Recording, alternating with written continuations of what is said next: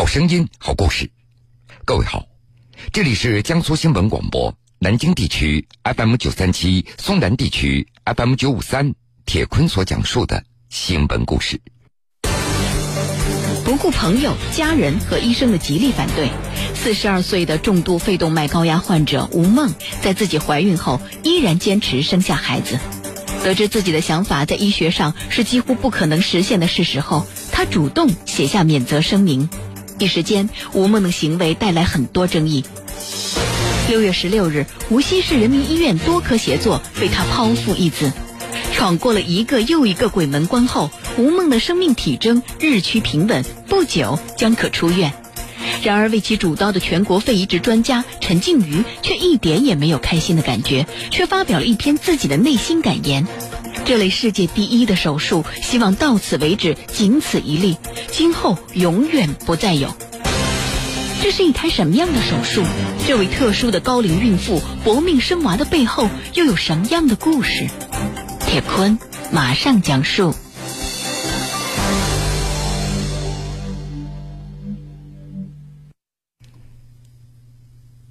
今年年初，无锡市人民医院产科主任马锦旗在专家门诊接待了一位特殊的孕妇。这名孕妇患有先心房缺和重度肺动脉高压，高压值达到一百一十二毫米汞柱。根据了解。无论是欧美国家还是在中国，都一致建议肺动脉高压患者终止妊娠，因为妊娠会导致肺动脉高压病情的加重，甚至会出现急性右心衰竭。尤其是重度肺动脉高压患者，如果妊娠，这就是一个冒险行为，相当于去闯一个雷区，不知道在什么时候会被炸得粉身碎骨。因此，马主任向这个患者建议。终止妊娠，然而患者并不愿意接受马主任的建议。面对这样的情况，医院组织多学科联合门诊，由医院心内科、呼吸科、心外科、产科、麻醉科的专家联合会诊，一起评估孕妇继续妊娠和分娩的风险。得出的结论是，不支持患者继续妊娠和分娩。然而，患者的态度非常坚决，拒绝了医院的建议，坚持怀孕直到分娩。这个患者就是吴梦。在无锡，吴梦是一名记者。二零一三年，在一次体检的过程中，他发现自己的心脏有问题，最终在北京阜外心血管医院的诊断书上得到了确认：先天性心脏病引发。肺动脉高压症，已经失去了手术的机会。运气好的话，可能还有四年的生命；运气不好，可能随时离开这个世界。笑过，哭过，但是生活还得要继续。老家在四川的吴梦，她的身上有川妹子那种不服输的精神。每天，她会化着精致的妆容，把时间安排的满满当当。学习、工作、聚会、收藏艺术品，她变回了那个令人羡慕的美女记者。四年的时间转瞬即逝，吴梦依然还活着。在这期间，她收获了爱情，并且怀孕了。医生告诉吴梦，她目前肺动脉收缩压力值高达一百四十毫米汞柱，正常人不超过三十。在这样的情况下，如果坚持生育，吴梦生还的可能性几乎为零。所有认识他的朋友、亲人、医生都不止一次的规劝吴梦，但是吴梦就像着了魔一样，坚持要把这个孩子给生下来。怀孕的前三个月，吴梦是在早孕的强烈的反应和肺动脉引发的咳嗽声当中所度过的，有时咳嗽的都直不起腰来，也吃不下东西。一个春节几乎只能够勉强吃一点素菜，但是她还是不停的鼓励自己。怀孕到第四个月，除了咳嗽，吴梦的身体迎来了更加猛烈的攻击，流鼻血，最多的时候一天流了一百毫升。五月初，吴梦住进了无锡市人民医院呼吸与危重症科，为了对抗危及胎儿生命的低氧血症。吴梦二十四小时吸氧，氧气从每分钟五升增加到每分钟八升的高流量。同时，他还写下了一份免责声明，声称治疗期间如果发生任何意外，和医院无关。六月十六号，吴梦氧合下降的非常厉害，在高通量氧气吸入情况下，氧饱和度仍然难以维持九十以上。医院紧急组织呼吸与危重症科、产科、麻醉科、心内科、新生儿科等专家对他进行了病情评估。晚上的八点左右，一个一千一百五十克的极早产的男婴出生了。产后十一天，吴梦右心功能衰竭，体外膜肺等生命支持系统无法撤除。当天，南京市第一医院副院长、著名的心脏外科专家陈星。和全国著名肺移植专家陈静瑜联手为吴梦进行了防间隔缺损修补术加肺移植手术，最终吴梦度过了感染关、休克关、多脏器功能不全关等多道难关，心肺功能逐步的改善。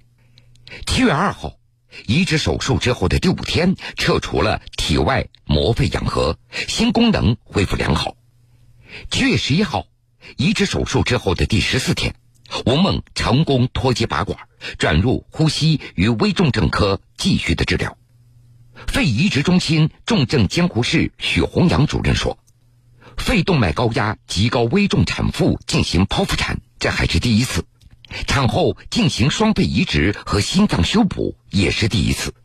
所以在许红阳主任看来，这个女人的生命力是如此的顽强。”真不知道是该赞叹现代医学呢，还是命中一切早已注定了。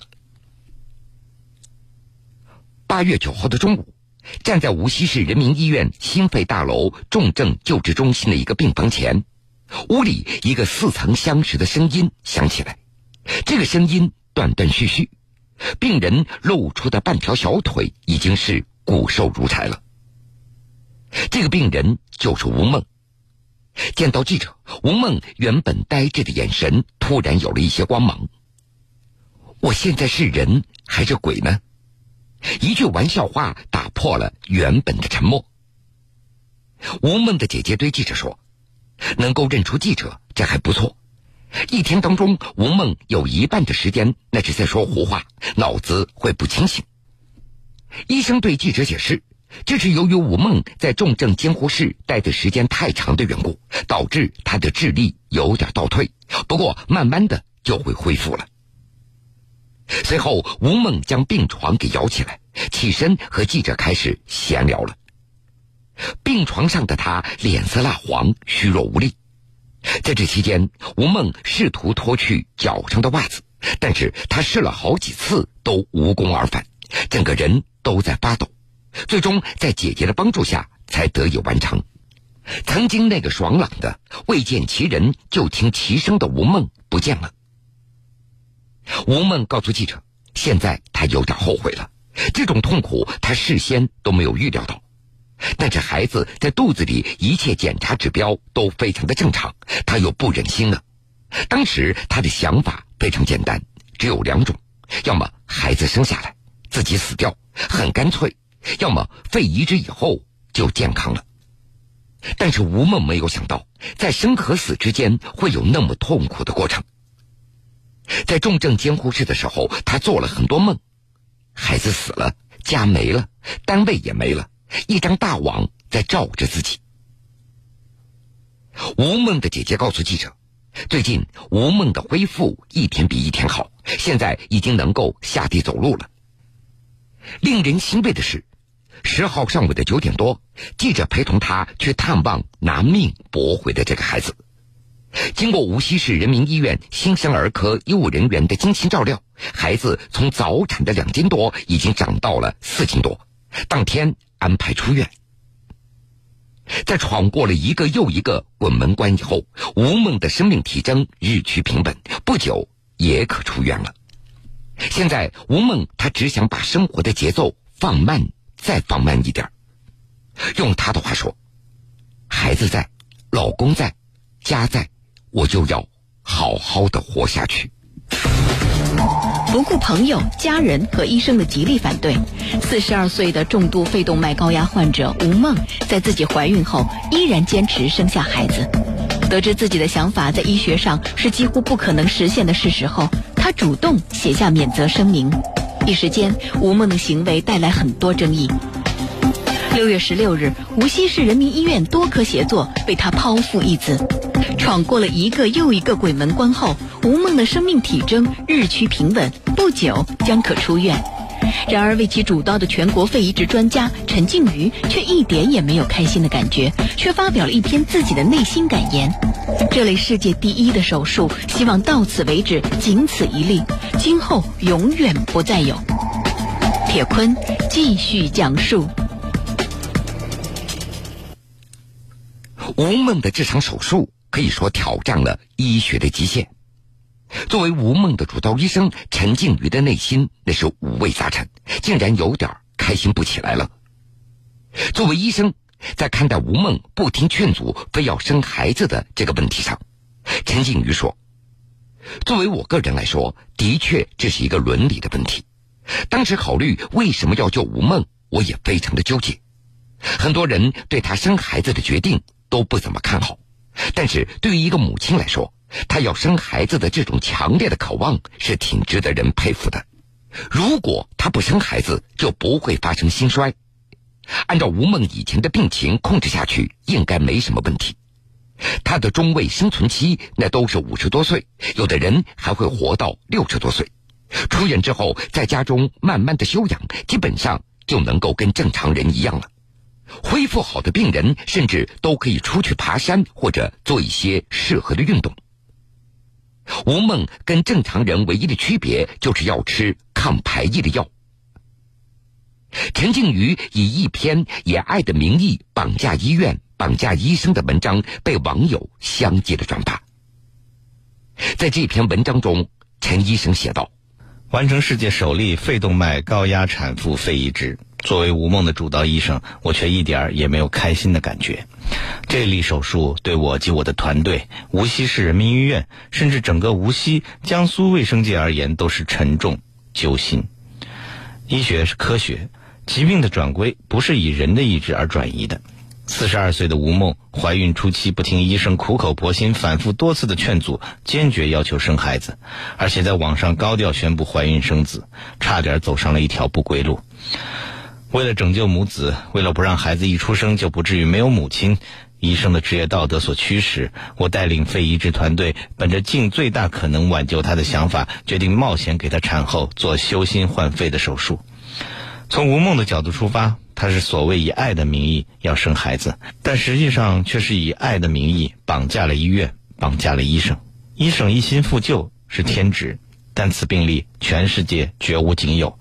国外的医患关系，病人会非常尊重医生的建议，绝对服从，终止妊娠，否则医院医生均可以拒绝为他服务。在国外，绝对不可能有这类的病例出现。好了，各位，这个时间段的新闻故事，铁坤就先为您讲述到这儿。如果您想回听这个新闻故事，请您在大蓝鲸客户端点播。铁坤讲故事，半点之后，新闻故事精彩继续。